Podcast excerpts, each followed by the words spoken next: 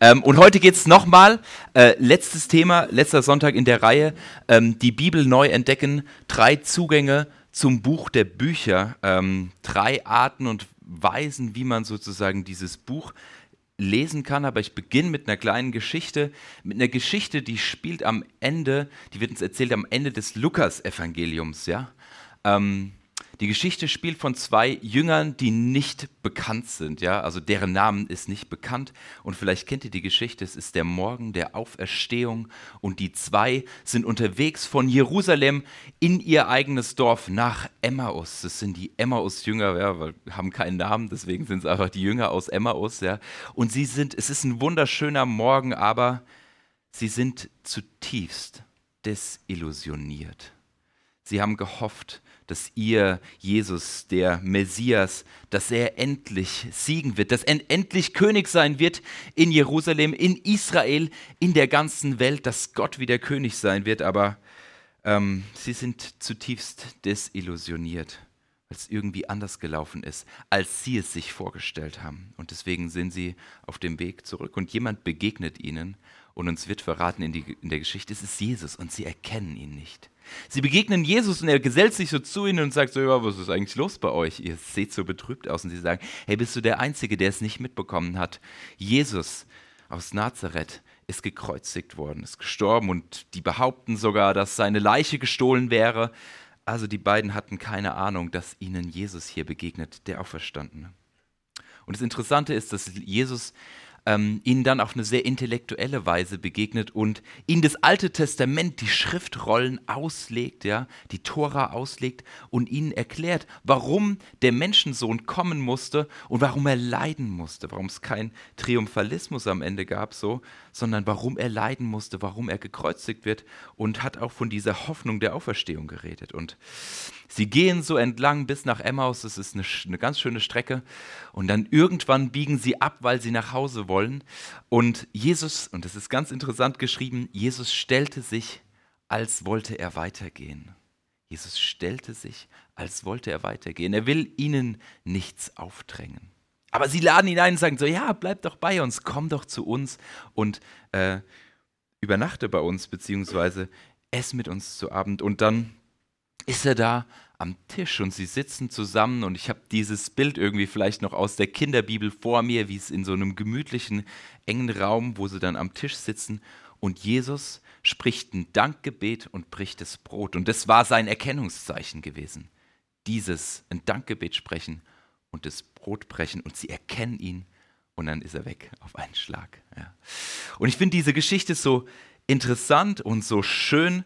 Ähm, es ist auch ganz interessant, wie es weitergeht, aber darum geht es heute nicht. Aber es ist so schön, weil es für mich so ein ähm, es ein Sinnbild ist für das Bibellesen. Ja. Zuerst dieses, Jesus legt ihnen das Alte Testament aus. Es ist ein sehr intellektueller Zugang und für mich ist es ganz wichtig, ähm, dass ich die Bibel verstehe, dass ich ähm, irgendwie da drin forschen kann. So, ja. Ähm, aber dann kommt es auch zu diesem Moment der Entscheidungen. Es ist nichts, was Jesus aufdrängt, sondern ganz charmant steht es so, er stellte sich, als würde er weitergehen und er fordert uns heraus uns zu entscheiden und zu sagen, ja, doch, nee, ich will mehr, ich will mehr davon, ähm, ich will Jesus einladen. Und am Ende dieser Geschichte steht, und ich glaube, darum geht es vor allem beim Bibellesen, dass wir Gott, dass wir Jesus wirklich begegnen, dass wir wirklich eine Gemeinschaft mit ihm haben. Und dann kommt es zu diesem, ja, dieser Begegnung am Tisch mit dem Auferstandenen beim Brotbrechen. Genau, bevor ich jetzt diese drei äh, äh, Lesevarianten euch vorstelle, ähm, will ich mal so ein bisschen was zu Theologie sagen. Ich bin ja Theologe, ja, und ich glaube, dass es wichtig ist und dass wir, dass wir gute Theologie brauchen. Aber ich glaube, dass wir sie auch eigentlich irgendwie nicht brauchen, um an Gott zu glauben. Weil es geht beim Glauben, beim Christentum nicht darum, dass wir über Gott reden, dass wir Theorien haben über Gott, sondern es geht darum, dass wir mit Gott reden. Es geht darum, dass wir mit Gott unterwegs sind.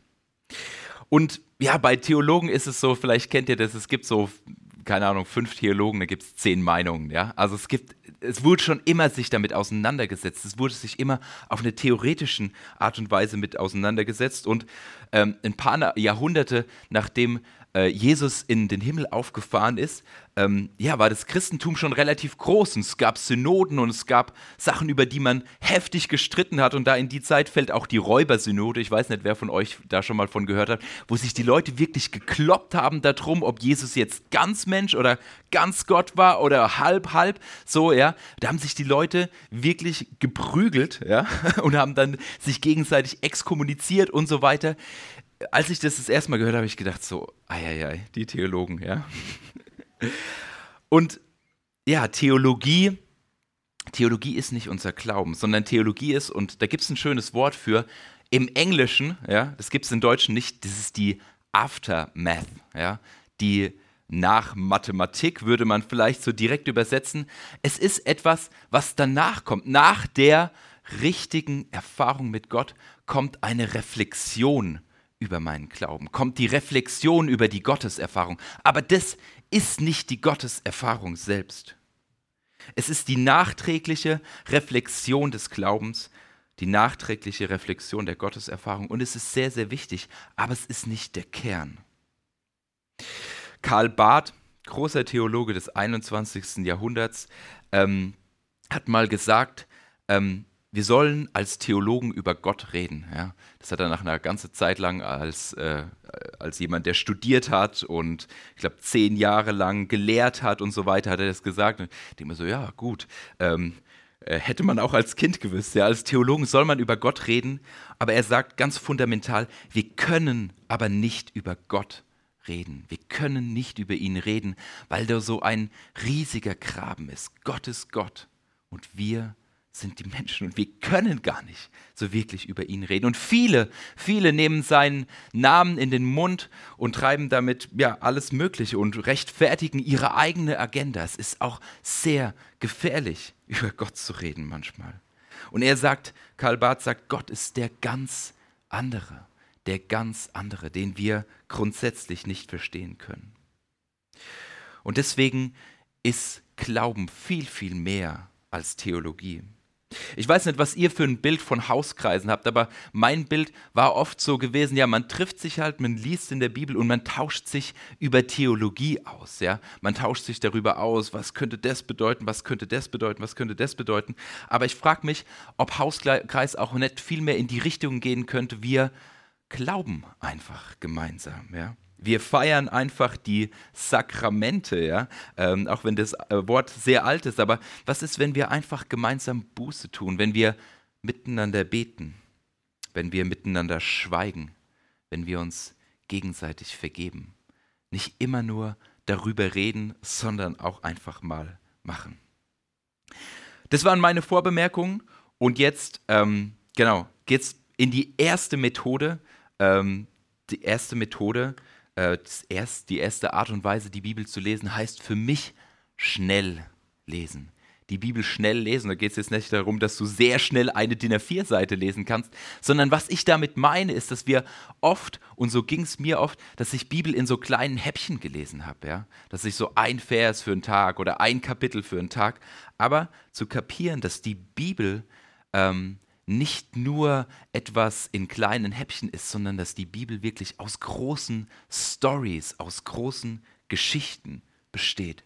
Und wir hatten das das letzte Mal, das war so gegen Ende, da musste ich mich ein bisschen beeilen, aber ähm, das ist so, dass wie, äh, wie ein Theologe wie N.T. Wright sagt, das sind die Geschichten, das sind die großen Geschichten, die es in der Bibel gibt. Am Anfang ist die Schöpfung. Gott schafft diese Erde. Das ist vielleicht so die kürzeste Geschichte. Dann kommt der Sündenfall, so diese menschliche Arroganz. Ähm, und wir würden die Erde nicht verstehen, also diese Welt nicht verstehen, wenn wir nicht beides in der Bibel hätten. Ja, Gott macht die Erde wunder wunderschön und Menschen sind toll und können viel erfinden und können Sinfonien schreiben und Atome spalten, aber die Menschen können auch Atombomben bauen und das ist der Sündenfall.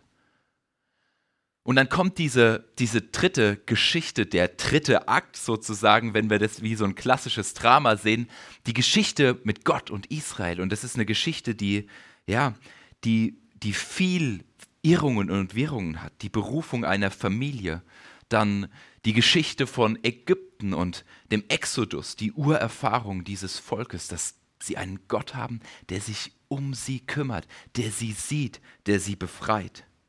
Und dann dieses Ankommen im Land Kanaan, äh, die Landbesitznahme, das Königtum, ja, und aber auch der, die verschiedenen Perspektiven darauf. Und wenn wir das Alte Testament so lesen als diese Geschichte, diese Story, könnte fast sagen wie so eine Art Fantasy-Story, dann wird sie auf einmal unheimlich spannend. Ja. Wir haben zum Beispiel die, Buch, äh, die Bücher der, der Könige und die Bücher der Chronik. Das sind zwei Bücher oder zwei, zwei äh, genau, sind zwei Bücher, die um die gleiche Sache gehen, aber eine komplett andere Perspektive auf die Sache haben. Oder wir haben das Buch Hiob als eine Art Wendepunkt, wie Israel sich selbst betrachtet und sich selbst sieht. Das ist, das ist diese, dieser dritte Akt. Und dann der vierte Akt, Jesus. Jesus als der Höhepunkt dieser ganzen Geschichte. Jesus als ähm, der, der die Geschichte erfüllt von Israel, als der Mittelpunkt. Und äh, sein Kreuz und seine Auferstehung sind sozusagen der Kern dieser, dieser ganzen Geschichte. Und dann der fünfte Akt, und wir leben eigentlich in diesem fünften Akt, die Gemeinde, das im Messias folgt, sozusagen das neue Volk. Und ich habe das das letzte Mal so, ähm, so kurz angerissen. Stellt euch vor, ähm, wir finden ein Drama, also so eine Geschichte, wo die ersten vier Akte gut erhalten sind, aber vom fünften Akt haben wir fast gar nichts, sondern einfach nur das Ende.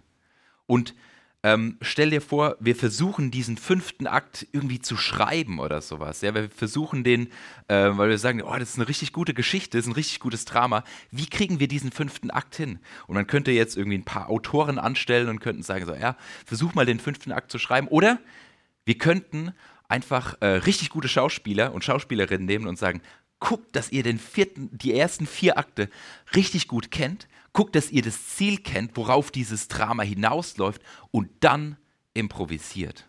Improvisiert den fünften Akt. Und ich glaube, das ist die Rolle, die wir als Kirche haben. Wir müssen jetzt mit der Hilfe des Heiligen Geistes und dem Wissen der vier Akte improvisieren. Und improvisieren, das wissen die Musiker, das habe ich das letzte Mal so angerissen, heißt nicht irgendwas zu spielen, so irgendwie nach Gusto, sondern das heißt sehr, sehr sensibel zu hören ähm, auf das, was die ersten vier Akte sind. Sehr sensibel zu wissen, wo das, Schaus äh, wo das, wo das ähm, äh, Schauspiel bzw. das Theaterstück, äh, äh, das Musikstück hinaus will. Ja? Und das will ich euch kurz vielleicht vorlesen. Worauf wollen wir denn hinaus? Was ist unsere Hoffnung? Was ist unsere Zukunft? Und da lese ich euch vor aus Offenbarung. Wir hatten das Buch gerade eben schon. Ähm, das 21. Kapitel.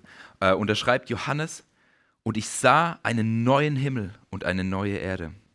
Denn der erste Himmel und die erste Erde sind vergangen, und das Meer ist nicht mehr. Und ich sah die heilige Stadt, das neue Jerusalem, von Gott aus dem Himmel herabkommen, bereitet wie eine geschmückte Braut für ihren Mann.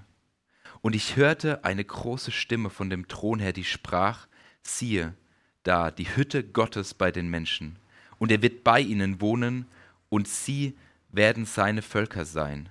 Und er selbst, Gott mit ihnen, wird ihr Gott sein. Und Gott wird abwischen, und das finde ich ganz wichtig, Gott wird abwischen alle Tränen von ihren Augen und der Tod wird nicht mehr sein, noch Leid, noch, Geschnei, noch Geschrei, noch Schmerz wird mehr sein, denn das Erste ist vergangen. Das ist unsere Hoffnung. Und ich habe manchmal den Eindruck, wir als Christen, wir, haben, äh, wir kommunizieren manchmal eine sehr, sehr verkürzte Hoffnung. Und diese, diese Hoffnung ist, ist manchmal so. Ähm, ja. Interessante Geschichte. Ähm, also, wo war ich gerade? Das hat mich ein bisschen aus. Genau, und unsere Hoffnung, ich glaube, dass, dass wir die manchmal sehr, sehr verkürzt kommunizieren, ja. Ähm, und wenn ich so in manche Gemeinden irgendwie reinblicke oder so, dann ist so diese Hoffnung vielleicht verkürzt ausgedrückt. Und es ist auch das, was, was andere Leute, was nicht Christen von uns manchmal denken, dass unsere Hoffnung einfach darin besteht, dass wir irgendwann in den Himmel kommen und der Rest halt in die Hölle. So. Und da denke ich so, oh, das ist eine sehr verkürzte Hoffnung. Ähm, und ich finde es viel, viel cooler, wie das die Bibel schreibt, ja, und wie das Johannes schreibt und sagt so, ähm, siehe, ich sah einen neuen Himmel und eine neue Erde. Gott wird einen neuen Himmel und eine neue Erde schaffen. Das ist unsere Hoffnung. Genau. Und das Interessante ist, wenn du die Bibel, ähm, das wollte ich jetzt mit dieser ersten Methode sagen, wenn du die Bibel wirklich so als Story liest, dann erkennst du auch diese großen Zusammenhänge. Dann erkennst du auch die roten Fäden, die sich so durchziehen, diese Konzepte, die am Anfang irgendwie beginnen und sich verändern. Ähm, Im Alten Testament ist das Volk Gottes Israel und im Neuen Testament wird diese Perspektive auf einmal unheimlich erweitert und gesagt, nicht nur das Volk Israel, nicht nur die, die Nachkommen Abraham sind Gottes Volk, sondern alle, die Jesus in ihrem Herzen tragen, sind dieses Volk Gottes. Oder wenn wir uns andere Konzepte anschauen, zum Beispiel der Tempel. Und ähm, den Tempel, denkt ihr, vielleicht gibt es jetzt bloß bei, bei, dem, bei dem Volk Israel irgendwie dazwischen. Und irgendwann wird er dann so äh, von, den, äh, von den Römern zerstört. Aber eigentlich gibt es diese, dieses, dieses, dieses Konzept von dem Tempel schon ganz am Anfang in der Schöpfung. Weil die Schöpfungsgeschichte ist eigentlich eine Geschichte, ähm, die zu verstehen ist wie so eine Art Tempelbau. Ja? Gott baut sich in Heiligtum, um darin zu wohnen. Und ähm, wenn in der Antike ein Tempel gebaut wurde, dann war das so, das wurde irgendwie so fertig gebaut und als allerletztes kam die Gottesstatue rein, ja, und die Leute wussten, okay, das ist eigentlich nicht unser Gott, ja, unser Gott ist irgendwie größer, ja, aber das ist das, die Statue, das Ebenbild, ja, und so ist es auch am Anfang äh, in der Genesis. Ähm, Gott schafft diese Welt, Gott schafft sich einen Tempel und dann kommt mitten in diesen Tempel sein Ebenbild, kommen wir. Und wir sollen seine Herrlichkeit hineinscheinen, hineinstrahlen in diese Welt. Die Erde ist sein Tempel und wir sind sein Ebenbild und der Odem Gottes zieht in uns ein. Und diese Geschichte wird eigentlich immer weiterentwickelt. Ja, auch ganz am Anfang des Volkes Israel, als sie dann ausziehen aus Ägypten, als Gott sie befreit, gibt es auf einmal dieses Zelt, diese Stiftshütte. Das kennt ihr vielleicht, so ein, so ein kleines Zelt. Ja, Gott lebt auf einmal in einem Zelt. Sein Tempel ist einfach ein Zelt, das man abbauen kann, woanders wieder aufbauen kann. Und dann kommt Israel in sein, äh, in das Land, in das Land Kanaan und auf einmal gibt es die Idee, könnten wir nicht Gott einen Tempel bauen und dann bauen sie ihm einen Tempel, aber gleichzeitig kommt auch diese Kritik immer wieder so, ich bin doch Gott, der Schöpfer des Himmels und der Erde, wie sollte ich in einen Tempel reinpassen? Und dann kommt irgendwann Jesus und Jesus interagiert auch mit dem Tempel. Er ist selbst als Kind in dem Tempel und dann irgendwann ähm, mistet er als Erwachsener den Tempel ein Stück weit aus. Ja? Weiß nicht, ob ihr das kennt, die Tempelreinigung. Und Jesus ordnet den Tempel neu und sagt auf einmal so, ich bin das wahre Ebenbild. Ich bin die neue Art Menschheit. Ich bin der Sohn Gottes. Ich bin der Erste unter Brüdern und Schwestern. Ich bin dieses Ebenbild, was in der Mitte des Tempels stehen sollte. Und dann im fünften Akt gibt es den Tempel wieder. Und dann äh, ist dieses Konzept sozusagen, zieht sich komplett durch. Und im fünften Akt wird dann auf einmal so behauptet, ja, Ihr seid der Tempel. Gott, Jesus ist das Haupt und ihr seid der Leib und ihr seid sozusagen der Tempel. Und wenn man Gott begegnen will, dann muss man nicht in ein Gebäude reingehen oder irgendwie oder sowas, sondern man sollte sich einfach mit, mit euch umgeben, ja? mit dem Volk Gottes umgeben. Da ist die Gegenwart Gottes und das sagt Jesus auch. Wo zwei oder drei in meinem Namen versammelt äh, sind, da bin ich mitten unter ihnen. Also ich ermutige euch, die Bibel als Geschichte wahrzunehmen, als Geschichte in fünf Akten. Und ich habe das das letzte Mal so ein bisschen schon angeteasert. Sie kann richtig, richtig spannend sein. Es sind total crazy Stories dabei, ja. Ähm, aber es ist, ist richtig cool. Es liest sich sehr gut, ist halt ein dickes Buch.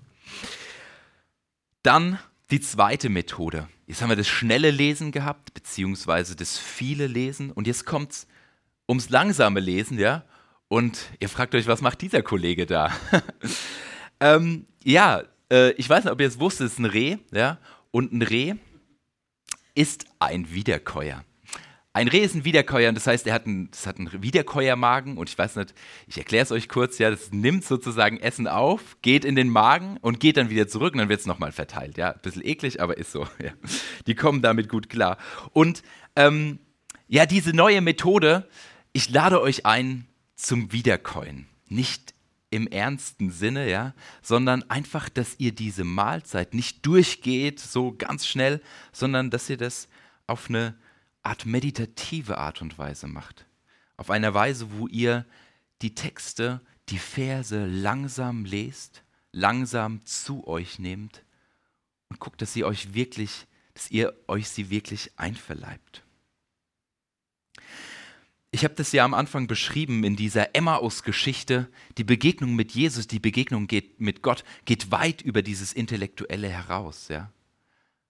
Es ist am Anfang das Intellektuelle, aber am Ende enden wir bei etwa einer Erfahrung, wo die Jünger mit Jesus am Tisch sitzen, wo es etwas Körperliches gibt, ja, wo es also so was zu essen gibt, ja, wo sie ihm ganz nah sein können. Es ist eine sehr persönliche Ansprache. Und ich glaube, genau das passiert oft, wenn wir die Bibel lesen. Es ist nicht nur etwas, was mit unserem Intellektuell, äh, Intellekt äh, geschieht. Es ist eine Art betendes Lesen. Und ich möchte dich einfach einladen, ähm, mir einfach jetzt kurz zu folgen für eine, für eine Methode, die heißt äh, Lectio Divina. Le also es ist lateinisch, Lectio heißt irgendwie sowas wie das Lesen, ja, Divina heißt göttlich. Das göttliche Lesen hört sich krass an, ja. Ähm, aber es ist eine Art und Weise, es ist eine sehr alte Art und Weise, die Bibel zu lesen und ähm, die Bibel manchmal ein bisschen tiefer äh, sacken zu lassen, nicht nur mit dem Intellekt wahrzunehmen. Ähm, und ja, wenn du das machst, wenn du diese Methode machst, dann ähm, finde ich es gut, wenn man ungestört ist, wenn man jetzt nicht irgendwie in der Küche ist und alle um einen drumherum wuseln, sondern wenn man irgendwo in einem Raum ist, wo man vielleicht ein Stück weit für sich sein kann. Ähm, du kannst es auch jetzt machen, die Füße auf den Boden zu stellen, sodass deine Fußflächen einfach beide den Boden berühren. Wenn du, bevor du die Bibel liest, einfach die Augen schließt und Gott einlädst, hier zu sein wenn du ein, zweimal tief ein- und ausatmest. Und wenn du versuchst mal deine Gedanken, die da sind, mal wegzuschieben, wenn du deine Gedanken frei machst. Ich weiß, wie, wenn ich manchmal versuche, so da zu sitzen, so ein bisschen meditativ da zu sitzen und ähm, versuche meine Gedanken frei zu machen, dann kommt ganz viel. Wenn diese Stille da ist, kommen ganz viele Gedanken, ob ich das noch habe, ob ich das noch habe und so weiter. Und wenn du versuchst, deine Gedanken einfach mal wegzuschieben, wie Wolken, die neu wieder ankommen und wieder wegzuschieben, sodass du dich irgendwie ganz frei machst. Und ja, die Lectio Divina, die hat fünf Schritte. Ähm, der erste Schritt heißt die Lectio. Das ist einfach das Bibel, den Bibeltext langsam lesen. Womöglich am besten laut, deswegen ist es vielleicht ganz gut, wenn du ungestört bist. Und es so lange zu lesen, bis du dich irgendwo angesprochen fühlst, bis du irgendwann merkst, okay, das ist ein Text, der etwas mit mir zu tun hat. Und ich lese euch den Text tatsächlich mal vor. Ich habe einen Text ausgewählt, der sich, glaube ich, ganz gut dazu eignet, damit zu beginnen. Der Herr ist mein Hirte. Mir wird nichts mangeln. Er weidet mich auf einer grünen Aue und führet mich zum frischen Wasser. Er erquicket meine Seele. Er führt mich auf rechter Straße, um seines Namens willen. Lasst den Text zu euch sprechen. Lest ihn so lange, bis ihr merkt, so langsam nehmt ihr den Text auf. Der zweite Schritt ist die Meditatio, also das Meditieren, das Nachsinnen. Jetzt beginnt so diese Meditatio im hebräischen Sinne. Ich wiederhole die Worte, die mich angesprochen haben und lasse sie bei diesem Wiederkäuen, also wie bei einem Reh, einfach immer wieder heraufkommen. Lass sie auf mich wirken. Und vielleicht gibt es da so ein paar Worte, ein paar Vokabeln, die dich ansprechen. Und dann wiederhol diese Worte. Der dritte Schritt, ich zeige es euch nochmal hier, ist Oratio. Und das heißt das Gebet. Ähm, und jetzt folgt dieses Gebet über den Text, das verinnerlichte Gebet, das Ansprechen Gottes, wo ich das, was hier in diesem Text steht, wo ich die Worte, die mich hier ansprechen, mit Gott in Verbindung bringe, Gott darauf anspreche. Und da kann alles dabei sein, da kann Bitte, Klage, da kann Buße dabei sein, da kann Dank, Lob, und Anbetung dabei sein. Da merke ich, dieser Text hat wirklich etwas mit meinem Leben zu tun und er bewegt mich. als vierter Schritt die Contemplatio, das heißt das, die Betrachtung. Und es ist so dieser Augenblick, wo ich merke, ähm, die Worte, die reichen mir gar nicht. Die Worte hören irgendwann auf und ich komme ins Schweigen. Ich komme in diese Kontemplation. Wir im Christentum, wir haben eine sehr lange und alte Tradition, ähm, zu kontemplieren, äh, äh, zu meditieren sozusagen und zu schweigen vor Gott. Das haben schon die allerersten Christen getan, die frühe Kirche, die Wüstenväter. Und dann einfach zu merken, irgendwann gehen mir die Worte aus. Und ich bin einfach still vor Gott mit diesem Text. Ja, und dann irgendwann ähm, geht es auch ins Handeln rein. Und das ist der fünfte Punkt, die Aktio. Weil was wäre dieser Text wert, wenn, ich nicht, wenn er nicht irgendwas in meinem Leben verändert? Und es kann sein, dass es etwas ist, was ich in meinem eigenen Leben, in meinem eigenen Umfeld verändere. Es kann aber auch sein, dass es eine größere Auswirkung hat und dass es mich wirklich zum Handeln bringt. Und das können wir tatsächlich immer wieder in der Weltgeschichte so beobachten, dass Gruppen, dass Menschen, dass Gemeinden Texte haben zu sich sprechen lassen und dann irgendwann in Aktio getreten sind und wirklich angefangen haben, diese Welt zu verändern. Das war die zweite Methode, das langsame Lesen. Und ähm, ich bin mit der Tradition der Losungen aufgewachsen. Es ist etwas, wo wirklich so häppchenweise für jeden Tag eine kleine Häppchen da ist vom Alten Testament, dem dann ein Neuen Testament Vers zugeordnet ist. Ähm, und es ist wirklich eine Tradition, die ist schon super, super alt. Ja. Geht auf die Herrenhuter zurück und es wird jedes Jahr, werden die Losungen neu rausgegeben in super vielen Sprachen. Auf der ganzen Welt werden die gelesen und ich finde es tatsächlich was Tolles, ähm, um langsam zu lesen, um Gott zu durch einige, einzige, äh, wenige Verse zu mir sprechen zu lassen. Und es ist manchmal wunderbar und klasse, wie diese Verse, wie die Losung in mein Leben reinsprechen, in den Tag reinsprechen. Ich glaube, das hat ziemlich viel Kraft. Okay, und jetzt kommt das Letzte. Ähm, komisches Umarmen. Ja, habe ich es genannt und es äh, erscheint dir jetzt vielleicht auch komisch, ja. Ähm, oh, jetzt habe ich durchgeklickt.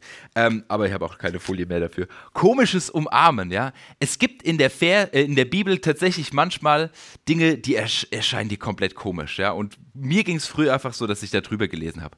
Ich habe gedacht, ja gut, ist halt ein altes Buch. Und es stimmt, es ist ein sehr altes Buch und es gibt diesen, diesen historischen Graben, diese ähm, diese historische Distanz. Wir leben heute, wir leben in einer komplett anderen Welt als vor 2000 Jahren. Unser Weltbild, unser, unsere Gedanken über uns selbst, unser Individualismus und so weiter, das ist fundamental anders, wie Menschen im ersten Jahrhundert, das heißt im Jahrhundert, als Jesus Christus gelebt haben, von sich selbst, von der Welt, vom Universum gedacht hat. Das ist wirklich, wirklich arg weit auseinander. Die Sprache ist komplett anders ähm, und so weiter. Das heißt, manchmal gibt es Dinge und die verstehst du einfach nicht. Und ich lade die, dich dazu ein, die Dinge, die du nicht verstehst, zu umarmen, beziehungsweise da genauer reinzuschauen. Weil wenn du über diese Dinge drüber stolperst, dann bedeutet es eigentlich so etwas, naja, da ist irgendwas, was mir Gott sagen will, ähm, was ich aber jetzt erstmal nicht verstehe, weil ich einfach zu einer ganz anderen Zeit lebe. Vielleicht kennt ihr, ähm, ja zum Beispiel im Neuen Testament gibt es den Philemon-Brief, ja weiß nicht, wer von euch kennt den Philemon-Brief? Das ist ein ganz kurzer Brief, besteht nur aus einem Kapitel und äh, liest man sich durch und denkt so, what? Was ist, was ist dieser Brief? Ja? Also Paulus schreibt an Philemon ähm, und sagt so, hey, guck mal, dein, dein Sklave ist äh, von dir zu Hause abgehauen, der ist bei mir angekommen, äh, super Typ, ja, hat sich auch mittlerweile bekehrt, ja, ähm, und wäre eigentlich cool, wenn du mir den überlassen würdest, so, ja. Und das ist der ganze Brief. Also da steckt noch ziemlich viel drin zwischen den Zeilen, aber du fragst dich, warum gibt es diesen Brief? Und ich möchte dich ermutigen, wenn du so diese Fragen hast, so das ist aber komisch, ja, wenn ich da drüber lese, dann dem nachzugehen und nicht einfach weiterzublättern, sondern zu sagen, vielleicht will mir Gott durch diese Komischartigkeit, ja, durch diese, durch diese Komik, ja, durch das, dass ich es nicht verstehe, etwas sagen. Und ich will euch zwei Beispiele machen. Dinge, also Bibelverse, die für mich äh, sehr, oder, oder Geschichten, die für mich sehr komisch äh, erschienen sind. Und zwar ähm, Jesus und der Feigenbaum steht zum Beispiel in Markus 11, Vers 12, ja, ab Vers 12. Und es ist so, also kurz vor der Kreuzigung, geht Jesus mit seinen Jüngern so in Jerusalem unter, äh, rum und Jesus hat Hunger, ja, war halt ganz Mensch, hat Hunger gehabt und sieht einen Feigenbaum, ja, und denkt sich, cool. Aber der Feigenbaum hat keine Frucht. Was macht Jesus? Was jeder von uns machen würde, er verflucht den Feigenbaum. nee, würde nicht jeder von uns machen. Er verflucht den Feigenbaum, sagt noch so ein paar Sachen und dann geht's weiter. Und dann kommt er ziemlich schnell auch in die Tempelaustreibung. Und äh, früher habe ich ja gedacht, so, ja gut, kann Jesus halt, ne? Also da wollte er einfach mal ganz kurz zeigen, so ein, so ein Taschenspielertrick, so zack, verflucht, ja. zack, wiederhergestellt. Nee, ähm, äh, das ist tatsächlich nicht der Sinn, sondern wenn du das mal zulässt und sagst, so, das ist eine komische Geschichte, warum, warum ist Jesus so? Ja? Warum verflucht Jesus einfach einen Baum, der keine Frucht bringt? Und dann kommst du vielleicht ins Nachdenken rein und mir wurde irgendwann mal gesagt, ja, der Feigenbaum ist ein ganz besonderer Baum, weil der Feigenbaum war symbolisch dafür gestanden für die jüdische, politische und religiöse Führung. Ja? Und jetzt bekommt das alles eine komplett andere Dimension. Wenn du dir vorstellst, das ist ein öffentliches Handeln von Jesus und Jesus sagt zu einem Baum, der keine Frucht bringt, ähm, wenn du keine Frucht bringst, verfluche ich dich sozusagen, ja, ähm, dann ist es eine brisante politische Aktion. Und auf einmal denkst du dir, ja, kein Wunder, dass das gecrashed ist. Kein Wunder, dass die richtig sauer wurden auf Jesus. Und es ist, und ich glaube, darauf kommt man manchmal, wenn man einfach diese, diesen Text, wenn, wenn etwas äh, komisch dir erscheint, wenn du das zulässt und wenn du dem ein Stück weit nachgehst. Ich gebe euch noch ein, ein, Beispiel. Es ist auch ziemlich weird, hier steht in Genesis 9, ja, in der Geschichte von Noah, äh, als Noah mit dem Boot fertig war, mit der Arche und so, und sind alle wieder gelandet, alles gut, so neuen Bund geschlossen, äh, kommt Noah auf die Idee, ähm, einen Weinberg zu bauen. Ja? Also Noah war der erste Weinbauer. Ja? Und er trinkt davon, von seinem Wein, das er sich jetzt gerade so gekeltert hat und so weiter und ist dann relativ schnell besoffen. Ja? Und dann berichtet uns die Bibel davon, wie er nackt da liegt. Ja? Und dann, Noah hat drei Söhne und einer davon ähm, sieht ihn. Er sieht, dass er nackt ist und dann geht er zu den anderen beiden Söhnen und sagt so, hey, unser Vater ist nackt, der ist besoffen, wir müssen den mal zudecken. Und die anderen beiden Söhne kommen und gehen rückwärts, ohne dass sie den Noah sehen und decken ihn zu. Noah wacht irgendwann von seinem Rausch auf und ist total sauer auf den ersten Sohn, der ihn nackt gesehen hat. Und sagt, du bist seist verflucht. Und äh, du fragst dich so, hä? Noah ist doch selbst schuld, dass er besoffen war. Noah ist doch selbst schuld, dass er nackt war. Aber wenn du dann drü genauer drüber nachdenkst oder genauer danach forschst, merkst du auf einmal, das war damals einfach anders gewesen. Damals war es so gewesen, dass nicht die Person, die nackt war, ja, die sich irgendwie in der Öffentlichkeit ausgezogen hat oder so aus Versehen mal nackt rumgelaufen ist, dass nicht die Person äh, den Fehler begangen hat oder die Person sozusagen sich schämen musste, sondern dass die Person, die das geschaut hat, die das angeschaut hat, dass die Person die ist, ähm, die sozusagen den Fehler gemacht hat. Es ist eine komplette Umkehr von dem heute. Ähm, aber das ist tatsächlich einfach so, dass das, das vor einer sehr langen Zeit gespielt hat. Und vielleicht merken wir dann auch im Neuen Testament gibt es einmal eine Stelle, wo Jesus sagt, hey, ähm, wenn jemand von dir deinen Mantel fordert, ja, und damals war das manchmal so gewesen, Leute waren sehr, sehr krass verschuldet gewesen, es gab krasse Steuern ähm, von den Römern und die Leute haben wirklich ihr Hab und Gut verloren, ihre Existenz verloren, ihr Grundstück verloren. Ähm, und wenn es dann irgendjemand gab, der so krass war, dass er gesagt hat, so und jetzt habe ich alles von dir und jetzt gibst du mir auch noch deinen Mantel, gibst mir auch noch das, das, was du anhast. Wenn jemand das von dir fordert, dann gib ihm auch deine Tunika. Und unter der Tunika war man nackt gewesen damals, ja. Und du merkst auf einmal, diese Geschichte bekommt eine ganz, ganz andere Bedeutung. Es geht äh, nicht unbedingt darum, dass man so komplett demütig alles hergibt, sondern auf einmal geht es darum, so, hey, wer hat eigentlich dafür gesorgt, für diese öffentliche ähm, Aufregung gesorgt, dass auf einmal ein Typ nackt ist und dass sich alle versündigen, die da ihn sehen, ja, ähm, weil, weil er in der Öffentlichkeit ist. Und auf einmal kehrt sich diese Geschichte um. Was ich damit sagen will, ist, und es ist so meine dritte Methode gewesen, ähm, das Komische umarmen. Wenn dir irgendwas komisch erscheint, dann begib dich da rein, dann mach dich da auf die Suche und dann kann es ein Zeichen sein, dass Gott dir damit was sagen will. Ich komme zum Ende ähm, und will vielleicht noch so ein, zwei Sachen sagen, die mir wichtig sind beim Bibellesen. Ähm, ich glaube, dass die Bibel ihre Wahrheit, das, was sie uns sagen will, was Gott uns übermitteln will durch die Bibel, nur zur Entfaltung kommt, wenn wir das wirklich tun, wenn wir das, was wir lesen, ins Leben umsetzen. In Jakobus äh, 1, Vers 22 steht, seid aber Täter des Wortes und nicht nur Hörer allein. Tut es, setzt es um. Ansonsten ist es wirklich nur Theorie. Wir müssen das, was hier drin steht, wie Gott uns anspricht, umsetzen. Wir müssen es leben. Wir können, und das glaube ich, wir können die Bibel gar nicht verstehen, wenn wir das nicht tun, wenn wir nicht danach handeln. Stell dir vor, irgendjemand will dir Skifahren beibringen oder Snowboarden oder sowas und der redet einfach nur theoretisch auf dich ein. Er zeigt dir vielleicht Videos und sagt dir so, ja, du musst halt die Kante belasten und so weiter, aber du kapierst es nicht. Du kapierst es erst dann, wenn du es selbst tust, weil es was Kompliziertes ist, weil es so ein Zusammenspiel aus ja, Belastung und Entlastung und der Steilheit des Hanges und so weiter ist und die, die, die, die eigene Angst überwinden. Skifahren ist super kompliziert und ähm, das kannst du nicht in der Theorie kapieren. Und es geht genauso, in der Bibel geht es darum, nicht diese Theorie irgendwie zu kapieren, alle am Ende tolle Theologen oder Theologinnen zu sein, sondern es geht darum, das zu tun, das ins Leben umzusetzen. Und ich glaube zweitens, dass die Bibel ihre Wahrheit nur entfalten kann, wenn sie in Gemeinschaft gelesen wird. Ich glaube, das hat mal ähm, ein Freund von mir gesagt, der Pfarrer ist, der Heilige Geist wirkt nur in Gemeinschaft. Das ist krass. Ich glaube auch nicht, dass es hundertprozentig stimmt, aber ist ein Statement.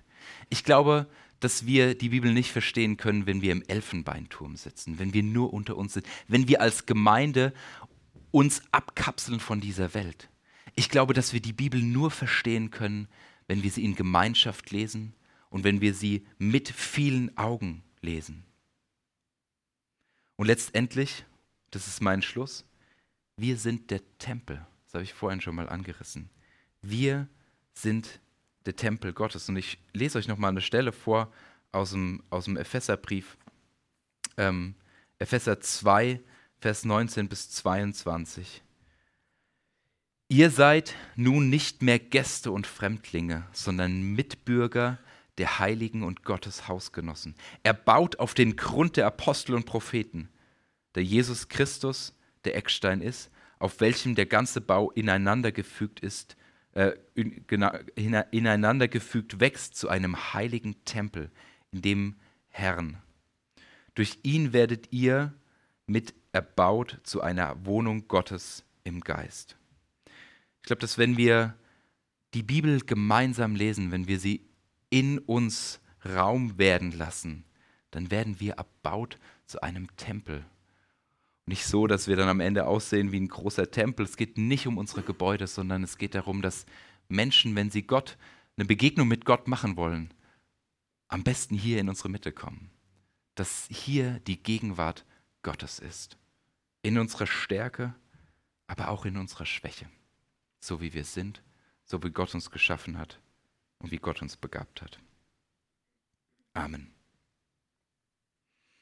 Ich möchte noch ein Gebet sprechen.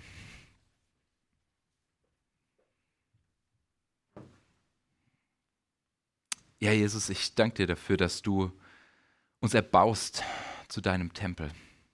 Dass wir deine ja, eben, Ebenbilder sein können auf dieser Erde, dass du uns Verantwortung gegeben hast. Und ich möchte dich bitten, dass wir diese Verantwortung tragen können, dass wir dieser Verantwortung gerecht werden können.